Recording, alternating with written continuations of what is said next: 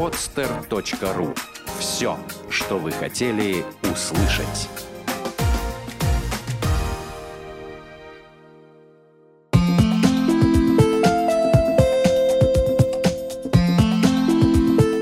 Про добро. Опыт и мнение людей, для которых благотворительность – стиль жизни. Авторская программа Виктории Рыжковой. А, добрый день. В эфире передача про добро. Это программа о том, а, кто и как творит добро. Опыт и мнение людей, для которых благотворительность – стиль жизни. Меня зовут Виктория Рыжкова, и, как вы уже догадались, я ведущая этого подкаста. Сегодня у нас в гостях Юля Титова, основательница первого благотворительного магазина не только в Петербурге, но и в России. Юля, привет. Привет. А, Юля, расскажи, пожалуйста, как появилась идея создания магазина и чем благотворительный магазин «Спасибо» отличается от другого магазина, ну, от любого другого магазина, от любого другого бизнеса. Да, расскажу сначала про историю создания. И очень хороший вопрос, чем он отличается, потому что на самом деле в мире очень много благотворительных магазинов, которые существуют даже уже некоторые сотни лет. И очень важно знать, э, в чем же их принципиальное отличие.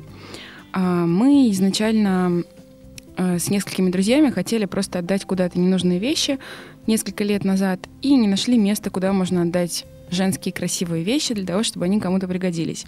Потому что в ночлежке, как всем известно, женские вещи не нужны. Нужны мужские вещи больших размеров, теплые и прочее. А детские дома — это совершенно какая-то тоже другая тема. Во-первых, туда принимают только новые вещи, во-вторых, детские. То есть куда деть именно женские вещи, мы не сообразили.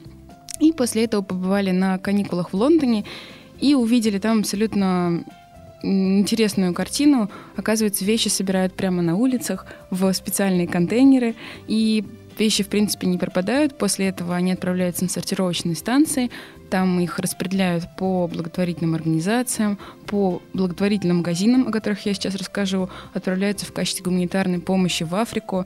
И такая удивительная система нас просто поразила, потому что это была эм, абсолютная противоположность тому, что было у нас, потому что, в принципе, единого какого-то центра сбора вещей не было, и они все просто пропадали. То есть э, советская традиция хранения вещей и передачи их через поколение, она, разумеется, уже ушла, а какая-то новая традиция просто не пришла. И отличные вещи, они, в принципе, просто попадали на помойку. Поэтому мы впечатлились и узнали больше о благотворительных магазинах. Это такое явление, которое существует в Англии, например, примерно 40-х годов. Называется благотворительный магазин, и работает это так – Люди приносят ненужные вещи в отличнейшем состоянии, магазинчики их продают, и вырученные деньги отправляются в самые разные благотворительные организации, которым магазины помогают. Их около 900 в самом Лондоне и около 9 тысяч в Англии. Что было удивительным для нас. Мы не знали, как, это возможно, почему они пользуются такой популярностью, потому что на этот момент, э, в 2000 восьмом году, в принципе, даже не так много секонд-хендов было у нас, но, конечно, таких магазинов не было и вообще. И они действительно очень популярны. В эти магазины ходят как обычные люди, так и известные люди, потому что там можно найти какие-то винтажные интересные вещи и предметы интерьера. Все это очень недорого. И по одной из статистик, э, британские благотворительные магазины посещают около 80% британцев. Процент такой шокирующий даже. То есть, э, да, абсолютно разительная, разительная разница с нашей ситуацией. Вот. И сами зашопившись в этих магазинах, купив очень большое количество вещей по очень низким ценам, мы поняли, что это отличный способ участвовать в благотворительности, потому что он, в принципе, очень приятный, он э, такой какой-то естественный, никто не говорит про то, что тебе нужно купить, чтобы помочь, ты просто покупаешь себе в удовольствие и вот так вот косвенно делаешь свой вклад в благотворительность. И вот эти вот магазины, общие цифры 9 тысяч только в Англии, они собирают огромные-огромные деньги на благотворительные цели и являются очень эффективным инструментом. И когда мы его увидели, то возникла идея перенести его на российскую почву. Конечно, прошло сначала какое-то время перед тем, как мы смогли это реализовать, потому что проект был абсолютно неподъемный для студентов университета, которые не знали ни как управлять организацией, ни как управлять финансами. В принципе, до этого были только волонтерами, и такой проект, он э, потребовал очень больших наших интеллектуальных усилий, большой подготовки перед тем, как его запустить. Вот, наверное, расскажу позже о том, что из этого всего вышло, но было это практически ровно три года назад, хотя кажется, что прошло уже лет 10 с тех пор, так много всего уже мы сделали, напридумывали.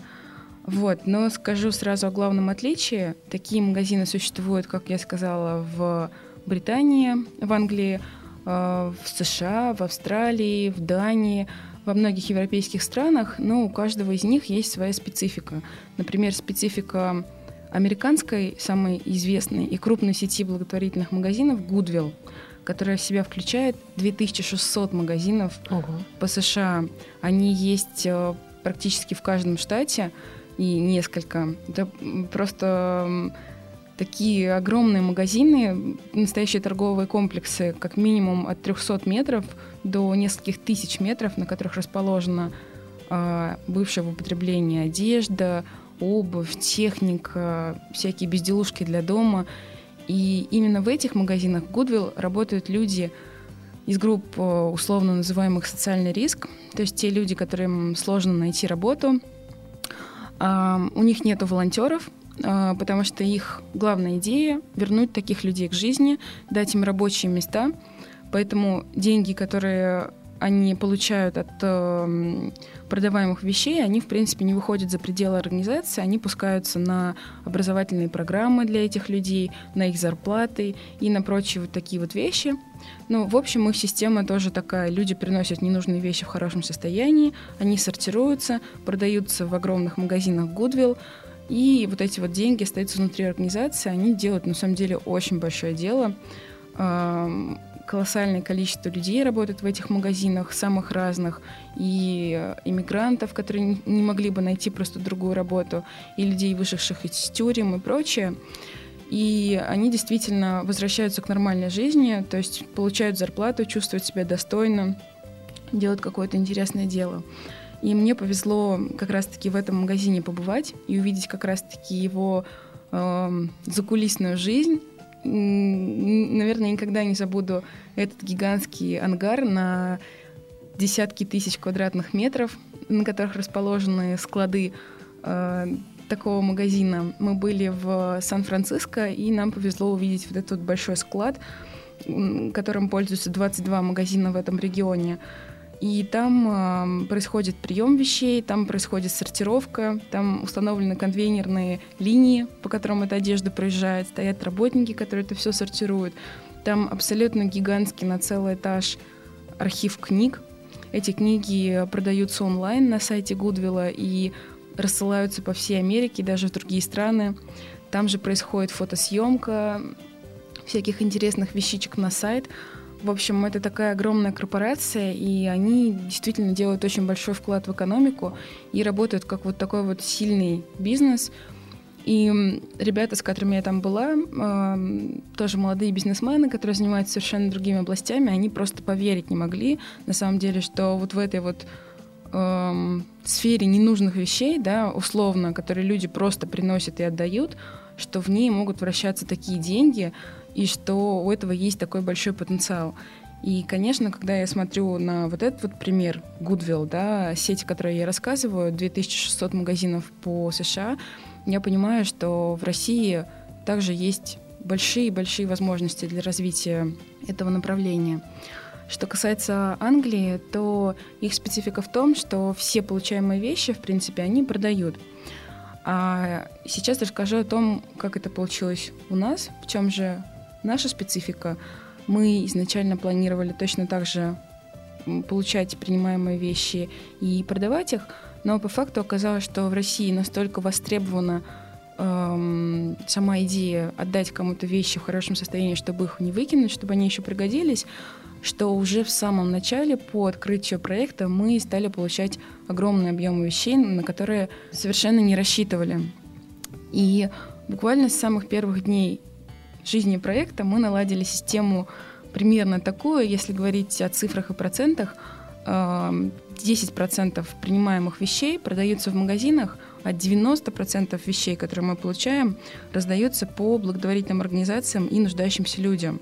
То есть на самом деле вещей так много, что мы, в отличие от британских магазинов, можем эти вещи раздавать и бесплатно, да, и тем интереснее, тем глубже, тем полезнее становится этот инструмент. Кто-то мог бы подумать, благотворительный магазин, зачем они продают вещи, они раздают. Мы можем делать и то, и то. И для чего вообще в этой структуре есть продажа, да, конкретно, например, у нас. Опять же, для того, чтобы э, сгенерировать, сфандрайзить, привлечь деньги и перечислить их на благотворительные цели. То есть конкретно магазин «Спасибо», которым я занимаюсь, он и раздает вещи абсолютно колоссальное количество. То есть мы становимся некой приемной базой, куда весь город может принести вещи, и мы сами уже их сортируем и знаем, что, например, ночлежке нужны такие вещи, реабилитационному центру нужны такие вещи, детскому приюту нужны такие вещи. То есть это мы делаем сами. А, и 10% вещей, в основном это молодежные, модные, какие-то винтажные, интересные вещи, они идут в магазин и продаются. И на вырученные деньги, такой самый, наверное, интересный вопрос для тех, кто никогда не сталкивался с этой системой, как же все это устроено финансово, на что вообще живет сама организация? И как это работает. Эм, вот эти вот 10% вещей, которые продаются в двух магазинах, они, по сути, обеспечивают всю финансовую базу организации, на которой происходят все вообще процессы. То есть вырученные деньги, они покрывают все расходы, которые входят как эм, в любой организации аренда, налоги, коммунальные услуги, зарплаты сотрудникам, э, вся логистика по перевозке вещей, работа по сортировке и прочее. И те деньги, которые остаются после оплаты всех расходов, то, что называется в бизнесе чистая прибыль, она перечисляется в благотворительные организации. И на самом деле при не очень умелом ведении этого дела этой чистой прибыли могло бы не быть, то есть мы могли бы едва выходить в ноль, но мы постарались поставить это на такой уровень, чтобы обязательно, безусловно, генерировать прибыль и перечислять ее в благотворительные организации. Эм, сейчас в среднем это от 100 тысяч рублей которые мы перечисляем иногда 150, иногда больше. Если раньше мы ограничивались э, двумя организациями и перечисляли им примерно равное количество денег, э, благотворительная организация «Ночлежка», которая занимается бездомными, и благотворительная организация «Упсала цирк», которая занимается детьми из групп социального риска, то сейчас мы выбрали немного другую тактику и также поддерживаем небольшие организации такими суммами, как 20-30 тысяч рублей в месяц, для того, чтобы, ну, потому что иногда для них эти суммы являются решающими для каких-то прием, приютов для бездомных животных, у которых не хватает денег на аренду и прочее, прочее. То есть таким образом мы стараемся просто поддерживать организации, которые нам нравятся, и действительно даже вот эти вот небольшие суммы, они играют свою роль. Вот, думаю, что в, в общем и целом я писала рамки этого явления – а, да, Юля, расскажи, пожалуйста, правильно ли я понимаю, что а, ты, в отличие от а, многих а, компаний, да, коммерческих, потому что все-таки благотворительный магазин, несмотря, несмотря ни на что, это все-таки бизнес. А, ты не ограничиваешься несколькими фондами и вы готовы, вы, вы готовы жертвовать деньги еще и в другие организации в зависимости от их запроса? Или ты сама выбираешь, а, не знаю, увидела в новостях, что приюту потеряшки не хватает э, денег на а, пеленки, либо для, на медикаменты для животных, и ты решила пожертвовать им деньги? Или, они, или, или фонды сами обращаются к тебе за помощью? Ну, я бы сказала, что изначально для нас было очень важно перечислять деньги именно тем фондам, которые уже имеют имя в этом мире, для того, чтобы их репутация также бросила некий отблик да, на нас, то есть э, мы были такими кредибельными, то есть нам можно было верить. Это были в основном крупные организации. А, но затем, да, мы стали обращать внимание и на небольшие организации, но все-таки это организации, которые на слуху, которым мы доверяем, которым доверяют люди. И мы, наверное, просто отслеживаем постоянно новости в этой сфере благотворительности и таким образом организации выбираем. Но могу сказать, что, к сожалению, мы не можем поддерживать себе, мы не можем позволить себе поддерживать частных лиц, потому что проверка информации и достоверности необходимости помощи, она занимает очень много времени, а мы бы хотели, а, чтобы наши перечисления, они были точно по адресу, то есть чтобы они, безусловно, использовались по назначению, поэтому все-таки мы ограничиваемся организациями, и не поддерживаем физических лиц и вот конкретные какие-то семьи и прочее.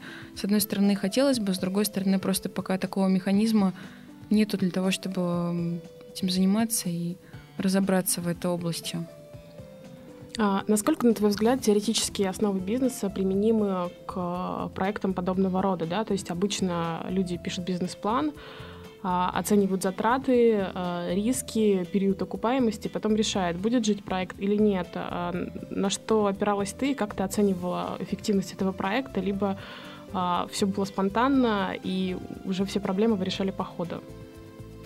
Ну, для наших слушателей еще раз подчеркну, что спасибо, магазин «Спасибо» благотворительный магазин, в принципе, не является традиционной благотворительностью, да, является социальным предпринимательством. То есть здесь есть предпринимательство, то, что сказала Вика, бизнес. И в таких проектах э, очень важно действительно уметь вести свои финансовые дела, потому что социальное предпринимательство, оно не использует гранты и пожертвования как основной источник своего существования. Социальное предпринимательство — это бизнес с социальными целями, так его расшифровывают чаще всего. То есть это могут быть мастерские, в которых работают люди с ограниченными возможностями, а, затем эти товары продаются, и им выплачивают зарплаты. Да? Чем это принципиально отличается от благотворительности стопроцентной? Тем, что они не просто получают какие-то деньги, или для них не просто проводятся праздники, а социальное предпринимательство, оно дает возможность человеку почувствовать себя полноценным членом общества, то есть, в принципе, зарабатывать деньги самому. А, вот. И э, также в нашем случае э, есть да, такая вот благотворительная часть, когда вещи раздаются, есть часть, когда вещи продаются в магазинах, и именно это является финансовой базой организации. Поэтому очень важно уметь вести бизнес, то есть вести два магазина, которые должны приносить доход для того, чтобы покрывать все расходы. И э, Вика спросила, были ли изначально у нас расчеты, но я могу сказать, что Изначально мы не имели никакого бизнес-образования, и все делалось в основном интуитивно. Хотя бизнес-план и был, но он был совершенно смешной, над которым любой бизнесмен бы похихикал бы ехидно. И нам приходилось, э, в частности из-за этого, учиться на своих ошибках, допустить очень много больших таких неправильных действий. Вот, поэтому каждому, кто решается заниматься чем-то подобным, я бы рекомендовала сначала получить базовое бизнес-образование, и, конечно же, я не имею под этим MBA или что-то такое, эм, пройти, может быть, какой-то курс, прочесть несколько книг о том, как вообще управлять организацией, и только потом ввязываться в действия, которые связаны с э, деньгами, потому что это очень и очень непросто. И сейчас есть много разговоров о том, э, нужно ли социальному предпринимательству в России, которая только начинает развиваться, какая-то отдельная ассоциация, какие-то отдельные образовательные курсы и прочее, но я бы сказала, что все-таки э, главная основа понимания социального предпринимательства – это понимание бизнеса. То есть социальная специфика да, но 80% это понимание бизнеса. Если вы хотите идти в это дело, то необходимо знать, как устроены коммерческие процессы и предпринимательство. А знаешь ли ты о случаях, э, когда уже налаженный бизнес становился социальным? Ну, то есть, не знаю, работал, работала какая-то э, мастерская, к примеру, там, по изделию стульев, и получали они прибыль, жили припеваючи, а потом бац, и решили, а будем кому перечислять все деньги на благотворительность и сделаем э, наш бизнес более социальным. Например, будем звать людей с ограниченными возможностями, чтобы они делали эти табуретки. Я знаю такой пример в штате Колорадо э, есть пиццерия. Она такая традиционная итальянская пиццерия и достаточно называется Pizza Fusion. Fusion работала достаточно долгое время, распространилась сетью по стране. И через какое-то время основателю пришла в голову идея нанимать э, работников из числа людей, которые страдали от э, алкогольной и наркотической зависимости. И э, вот именно в самом Колорадо, в Денвере, открыли пиццерию, где работают люди непосредственно вот с такими проблемами, ну, которые, безусловно, уже прошли курс реабилитации. И когда я там была, мне было очень интересно увидеть своими глазами, как это действует. Я узнала, что, оказывается, эта пиццерия достаточно популярна, и мы пришли туда, чтобы прочувствовать все на себе.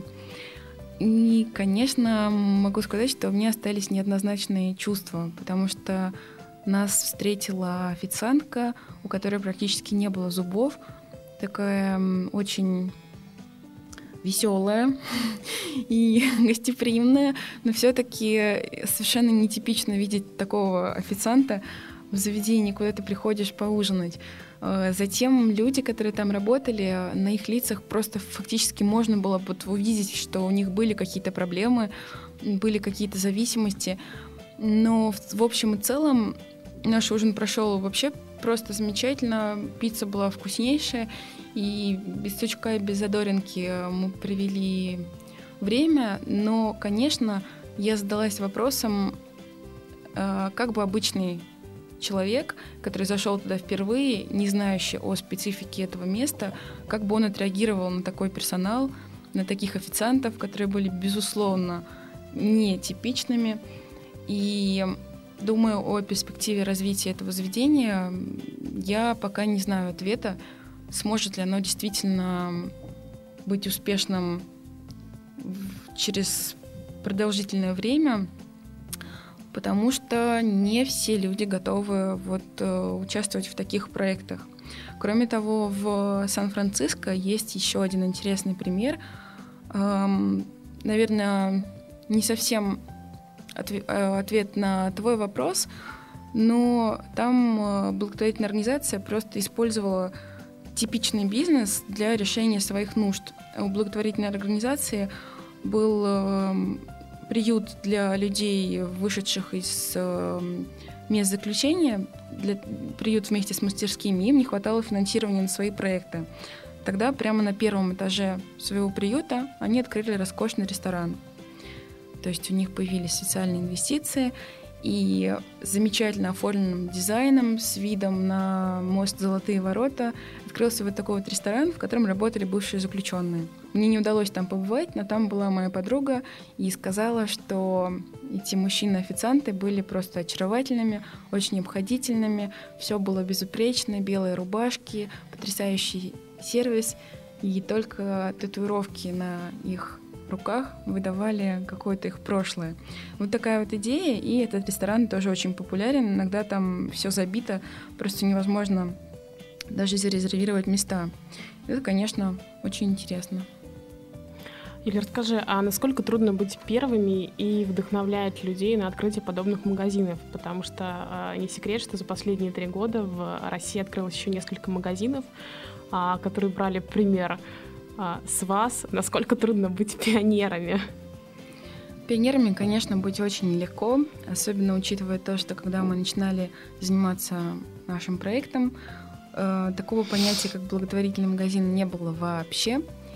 И никто совершенно не знал, что это такое, как это работает. Нам приходилось объяснять каждому человеку, заходящему к нам, что это, почему магазин совмещен с благотворительностью, почему нам можно доверять.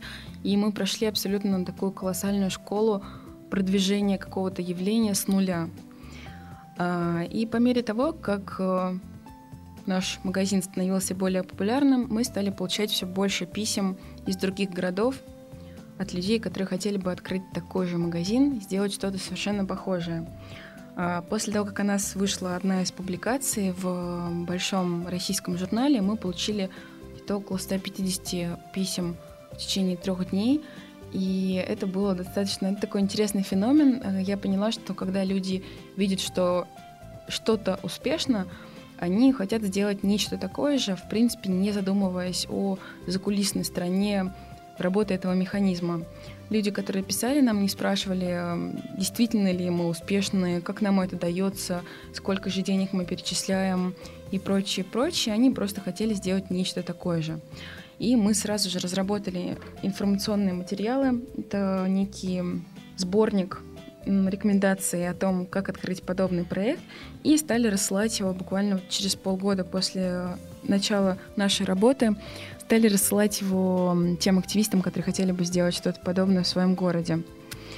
По мотивам этих документов на данный момент открылось около 20 благотворительных магазинов в России и СНГ. СНГ это также Беларусь, Украина, Казахстан. И все они работают точно так же по-разному. Все абсолютно взяли за основу нашу систему 90% и 10%. Эм, некоторые даже взяли наше имя, хотя мы не давали на это разрешение, и это то, что нас очень огорчает. Но у всех абсолютно разная динамика развития, успешность и прочее, потому что к сожалению, пока такая схема не отработана, она во многом зависит от команды, от энтузиазма и от личных качеств управляющего таким проектом. Потому что пока, в отличие от э, какого-то бизнеса, более, может быть, механистического, не всегда благотворительный магазин так легко тиражировать, не всегда так легко снять и скопировать его схему в другом регионе. Потому что, конечно, очень важно учитывать особенности эм, конкретного места, например, в Петербурге и Москве, особенно в Петербурге, который называется столицей секонд-хендов, все-таки одежда секонд-хенд, она действительно находит больше приверженцев, пользуется большей популярностью. Только в Петербурге около 450 секонд-хендов. И, конечно, начинать такое дело в этом городе будет гораздо легче, чем в Иркутске, например, или в каком-то другом. И чем меньше город, тем более консервативны его жители, как правило, в этом разрезе отношения к одежде секонд-хенд. Поэтому мы всегда предупреждаем жителей регионов о том, что им это будет делать гораздо сложнее, и их обороты, их э, суммы, перечисляемые в благотворительной организации, могут оказаться совершенно не такими, как они ожидают, глядя на Петербург и Москву. Тогда мягко подходим к вопросу, о чем нужно точно знать людям, которые собрались, э, собрались открыть благотворительные магазины. А, какие-то рекомендации, есть ли какие-то социальные а, льготы для вас, как для социального бизнеса? Или вы выступаете на равных условиях, как и любая другая компания? Например, если у вас какая-то льготная аренда, налоговые льготы, ну да, вот какие-то такие вещи. На самом деле, само понятие социального бизнеса, оно практически еще не зафиксировано в законодательстве. Только сейчас в России идут э, э, разные активности на эту тему, поэтому никаких льгот и послаблений для социального предпринимательства нету, вопреки тому, что обычно думают люди – мы уже не раз слышали, вы благотворительный магазин, значит, вы не платите за аренду или у вас нет налогов. На самом деле это совершенно не так. Такого формата, как благотворительный магазин, просто нету в законодательстве, поэтому мы должны действовать как любой розничный магазин или как магазин second-hand, для которого, безусловно, нет никаких послаблений, то есть мы должны платить все ставки по полной программе 100%. Поэтому здесь нужно быть готовым к тому, что финансовая самоокупаемость – это один из залогов э, успеха всей организации. То есть если ты не способен обеспечить организацию э, деньгами, то ничего работать не будет. И конкретно в случае благотворительного магазина есть очень много нюансов, есть очень много вещей, которые не смогу озвучить в формате нашего выпуска, но которые перечислены в том материале, упомянутом мной раньше. Это и подача э, проекта, и позиционирование, и внутреннее управление, управление волонтерами, командой, управление деньгами, и маркетинг, и мерчендайзинг в самом магазине. В общем, очень много специфических особенностей нужно знать. К сожалению, или к счастью, благотворительный магазин по факту оказывается очень сложным проектом, потому что он как будто бы состоит из двух половин, такая благотворительная часть, в которой мы должны сотрудничать примерно с десятком организаций города, э, должны уметь э, работать с э, людьми из групп социального риска, одинокими матерями, многодетными семьями, пенсионерами и прочими, которые приходят к нам за вещами. Мы должны понимать всю специфику благотворительной области и в то же время такой вот удивительный феномен заниматься активно да, во второй своей половине бизнесом. То есть э, уметь вести магазин, делать его привлекательным, прибыльным, с хорошим ассортиментом и прочее, прочее. И здесь э, наклон или в ту, или в ту сторону чрезмерный, он может подкосить всю организацию. Поэтому вот такими двумя кусками пирога нужно управлять, и это очень нелегко. Я думаю, что человеку, который собирается этим заняться, абсолютно необходимо обладать очень серьезными управленческими и финансовыми, возможно, навыками и пониманиями. Юля, ты занялась, э, создала благотворительный магазин сразу после института, насколько я знаю. Скажи мне, а насколько трудно было тебе, потому что совершенно очевидно, что управленческие навыки, они приобретаются. Ни в одном институте этому не научат. А опускались ли у тебя руки? Хотела ли ты всем бросить и сказать, зачем это нужно? И почему ты вот столько лет этим уже занимаешься, да, по сути, три года? Да, конечно, было очень сложно начать. И действительно, после университета, хотя мой университет был посвящен, мое, мое обучение было посвящено непосредственно тому, чем я занимаюсь, это управление социальными проектами, но эм, учеба оказалась совершенно теоретической и помогла мне на самом деле в очень малой степени. Но я верю, что все-таки мне помогла какая-то предрасположенность к этой области деятельности, потому что иначе бы наш проект уже давно закрылся, потому что начинать его настолько ничего не знающими, как мы, было просто сумасбродством. А, когда мы начинали, мы не знали практически ничего о том, как это делать, и все делали по наитию. Но опять же повторюсь, что я очень рекомендую поступать так другим проектам, потому что было потрачено очень много сил, нервов, крови, пота и прочее. И действительно, через год после начала работы было желание просто бросить его. А, не виделось никакой перспективы. Уже невозможно абсолютно было посвящать каждый день этому проекту. Тем более, что первый год работы только один человек получал зарплату во всем проекте. Это был продавец, который работал там 6 дней в неделю. То есть все остальные, кто участвовал, дизайнеры, пиарщики, прочие руководители проекта, никто зарплату не получал. И можно было бы сказать, что ничего страшного, почему бы вам вообще получать зарплату, но на самом деле это был очень серьезный проект, который мы по ошибке, опять же, называли проектом, но на самом деле это была настоящая организация, в которой нужно было работать ежедневно.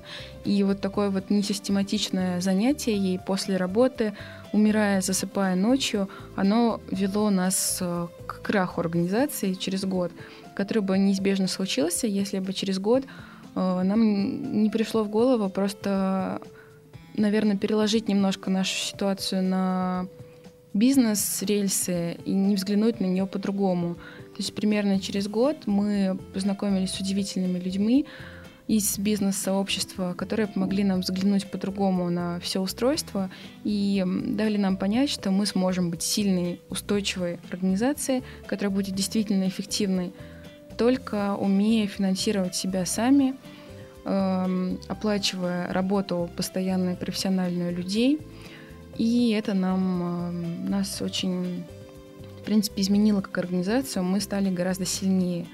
И через э, примерно полтора года после открытия первого магазинчика «Спасибо», которое было в мае 2010 года, мы открыли второй магазин «Спасибо» на Гороховой 50, который стал настоящим прорывом для всей организации, потому что он показал нам огромные возможности, показал нам абсолютно другие обороты, абсолютно другую заинтересованность людей, потому что он уже был сделан с большим качеством, с действительно заботой о дизайне и прочее, потому что первый магазин «Спасибо» был совершенно нелепым, смешным, таким, что взрослые люди, заходя в него, просто заливались смехом. Все там было сделано своими руками, раскрашено, откуда-то притащено. А второй магазин, он делался уже по-другому. И действительно это выстрелило, потому что его аудитория, она расширилась в десятки раз. О нем написало еще большее количество СМИ. Обороты стали, как я уже сказала, совершенно другими. И нам удалось выйти на другой уровень. То есть э, было очень важно начать делать вещи более профессионально, что было бы невозможно без отказа от такой шаткой волонтерской структуры, когда все делали свои задачи после работы, в свободное время и прочее. И вот сейчас, э, практически ровно через три года после начала всего проекта, мы открываем еще один магазин. Он должен эм, начать свою работу на Ковенском 23 с июля этого года.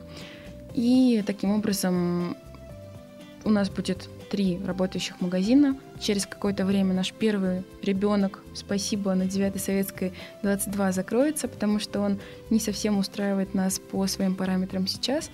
И в городе останется два сильных благотворительных магазина с большим оборотом, что позволит нам перечислять от 200 до 300 тысяч ежемесячно и раздавать тонны вещей в центре приема и выдачи вещей, которые мы открыли и которые, опять же, существуют на те деньги, которые генерирует магазин. А, коль мы заговорили про вещи, Юля, расскажи, куда отвозить э, слушателям вещи э, и какие требования есть? Потому что я знаю, что вы принимаете абсолютно не все вещи, а только да. есть какие-то требования. Когда мы начинали заниматься «Спасибо», наша формулировка была «Мы можем принять любые ненужные вещи». И она была, наверное, несколько ошибочной, потому что под ненужными вещами э, разные люди, оказывается, понимают совершенно разные вещи. То есть мы получали что-то в диапазоне от одного носка с дыркой до колес от велосипедов. То есть вещи были абсолютно разными. И со временем нам пришлось, конечно, э, составить какой-то список э, требований к вещам. Сейчас он э, выглядит примерно так, что это должны быть чистые вещи, без каких-либо повреждений, действительно в отличном состоянии, такие вещи, которые вы отдали бы своей подруге. Это должна быть обувь тоже в практически идеальном состоянии, не стоптанная, с крепко держащимися за основу подошвами и прочее. И тут тоже очень интересный момент. Э, некоторые люди, когда видят какие-то требования к приему одежды, они спрашивают, ребята, а почему так? Почему мы должны давать на благотворительность вещи в отличном состоянии? Неужели бездомные не поносят что-то с дырками? Неужели их это не устроит? Но, возможно, наш подход отличается от других, но мы считаем, что если уж делать такое дело, то нужно отдавать людям вещи действительно в отличном состоянии. То есть я не вижу особенного смысла делать очередную организацию, которая будет хранить у себя тонны вещей с пятнами, дырками, неработающими молниями и отдавать это в качестве благотворительности. Я не считаю это большим вкладом. Поэтому мы действительно придерживаемся неких э, требований к принимаемой одежде и считаем, что э, или мы принимаем такую одежду, или просто проще выкинуть, э, да, действительно выкинуть какие-то другие вещи. Потому что хочется отдавать только отличные эм, одежды, чтобы действительно помогать людям. И мы уже не раз слышали от людей, которые приходят за одеждой, большое спасибо, что вы делитесь такими вещами, потому что иногда в благотворительных организациях отдают что-то по принципу «на тебе, Боже», что мне не гоже. То есть э, особенного смысла прийти в организацию и получить там грязную куртку нету. Вот, э, все подробные требования можно прочесть на нашем сайте спасибошоп.орг, там есть отдельная вкладка «Как отдать вещи», или в нашей большой красочной группе ВКонтакте, ВКонтакте vk.com slash спасибо шоп. Там тоже есть вкладка «Как отдать вещи». Вещи принимаются в центре приема и выдачи вещей, который находится на улице Жака Дюкло, дом 6, корпус 2, понедельник, вторник с 13 до 16 и в субботу с 16 до 19 часов. Также тем, кому неудобно доехать до улицы Жака Дюкло, мы можем предложить принести вещи в магазин в первую субботу каждого месяца с 12 до 20 часов. А, Юля, расскажи, пожалуйста, а изменилось ли как-то отношение людей, которые отдают вещи? Потому что в начале 2000-х а люди, в принципе, были не готовы отдавать вещи, такие организации а, крупные, как «Ночлежка» или «Армия спасения», проводили уличные акции по сбору вещей, которые широко освещались в прессе, чтобы собрать а, в зимний период да, теплые вещи, носки, а, свитера, рубашки, футболки, какую угодно одежду. Потом появилась практика, когда люди были готовы отдавать вещи, но не готовы были их отбирать да, то есть они отдавали просто, вот, я это носить не буду, вы там сами разберитесь как-нибудь. И это привело к тому, что очень многие благотворительные организации стали тратить огромное количество денег на вывоз мусора, а, потому что некоторые вещи были просто неподходящими. Я знаю историю про то, что в одной из организаций пожертвовали там, костюм зайца из э, розового латекса и свадебные платья, шпильки, нижнее белье. Ну, то есть очень много неподходящих вещей, вещей везли в организации. Как у вас с этим стоит ситуация? И видишь ли ты какие-то изменения? Стали ли люди более ответственно относиться к тому, что они отдают? Да, Вика, я абсолютно с тобой согласна. Эм, ты говорила о том, что Иногда люди приносят совершенно ненужные вещи в очень плохом состоянии. И это именно та причина, по которой многие благотворительные организации уже отказались от приема вещей, потому что они не обладают такими ресурсами, которые могут позволить им сортировать все эти вещи, потом отстирывать их и прочее. И мы считаем одной из своих задач привить людям иное отношение к даче вещей, э, действительно более ответственное – и иногда, да, как я уже сказала, возможно, мы берем на себя удар, то есть э, пишем какие-то инструкции и очень настойчиво просим людей действительно отдавать вещи, которые они дали бы своим друзьям, но не то, что они хотели бы вынести на помойку. Поэтому я уверена, что отношение к этому вопросу обязательно изменится. Мы, наверное, видим это даже по своему проекту, то есть э, действительно все меньше и меньше становится каких-то, да, вот вещей, которые просто неприятно брать в руки. То есть люди все-таки начинают учиться. Ну и кроме того, безусловно, качество самих вещей, которые люди отдают, оно зависит от их благосостояния. Да, как благосостояние не поспоришь, все-таки улучшается, то есть люди могут позволить себе больше, могут потреблять больше, то и уровень вещей, которые они готовы отдавать кому-то другому, становится тоже выше. И, наверное, последний вопрос. А, как, на твой взгляд, изменилось отношение обычных людей к благотворительному сектору, к благотворительности? Вырос ли уровень доверия к социально ориентированным проектам? И как, на твой взгляд, изменится отношение в обществе в связи с прокурорскими проверками, которые прокатились по всей стране огромной волной, и есть некоторые прецеденты, да, когда некоторые организации уже признали иностранными агентами. Как ты думаешь, сказывается ли это как-то на отношении общества к благотворительности и вообще к благотворительным проектам? Мне кажется, что с 90-х годов у нас в стране происходят очень интересные процессы, и если в 90-х люди очень не доверяли благотворительным организациям, э, и потребовалось очень много времени для того, чтобы шаг за шагом этот уровень недоверия снижать, то уже в начале 2000-х начались действительно позитивные процессы. Э, очень активно стал развиваться тренд волонтерства, что помогло многим-многим людям принять участие в работе благотворительных организаций. И вот, наверное, в 2010-2011 это движение достигло своего пика, и абсолютно колоссальное э, количество людей стало присоединяться к самым разным гражданским активностям, волонтерствам и прочее. И, в принципе, я бы сказала, что я сама видела, как на моих глазах за последние практически 10 лет отношение к благотворительности и волонтерству очень сильно изменилось. Абсолютно огромное количество людей теперь участвует в этих э, процессах. Но все-таки, эм, опять же, по статистике, большинство населения России все еще не доверяет ни коммерческим организациям, благотворительным организациям, ничего об этом не знают. Я бы сказала, что это недоверие в основном идет просто от э, нежелания пошевелиться и потратить свое время и действительно узнать больше. Потому что благотворительные организации, которые качественно делают свою работу, они, как правило, не жалеют своих сил на то, чтобы доказать эффективность своей работы, создают отчеты, самые разные презентации, они достаточно открытые и прозрачные.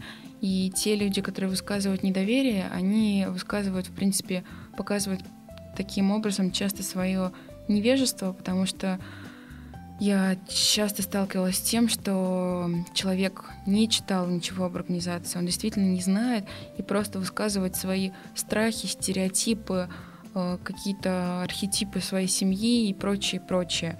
То есть э, очень важно, как, наверное, вообще важно в любом споре при высказывании своего мнения, сначала проанализировать ситуацию – взвесить все за и против, узнать гораздо больше информации и только потом э, выносить что-то вообще на обсуждение, а часто происходит по-другому. Люди поливают грязью благотворительной организации, в принципе, совершенно безосновательно и не могут привести каких-то доводов. То есть э, мне кажется, что сейчас есть абсолютно все возможности для того, чтобы узнать больше о некоммерческих организациях, благотворительных организациях и этой сфере и понять, какой колоссальный вклад они делают. И мне очень жаль, что недавние события, э, возможно, негативно отразятся на том уже сформировавшемся отношении людей э, к благотворительным организациям, которая сформировалась, которая сделана. Но я надеюсь, что ситуация все-таки будет э, изменяться к лучшему, потому что сейчас некоммерческие организации участвуют в огромной части э, окружающей действительности, делают совершенно удивительные вещи, и люди обязательно к ним привыкнут и поймут, что это неотъемлемая часть жизни. А, Юля, спасибо. Друзья, у нас в гостях была Юлия Титова, основательница благотворительного магазина «Спасибо», первого магазина в Петербурге и в России. Юля, я желаю твоему проекту, твоему магазину процветания и развития. Я желаю, чтобы второй магазин был таким же успешным, как и магазин на Гороховой. Спасибо, Вика. Мне было очень приятно принять участие в передаче. Я надеюсь, что она будет развиваться и делать свой вклад э, в снижение недоверия к благотворительным и некоммерческим организациям. До скорой встречи, друзья.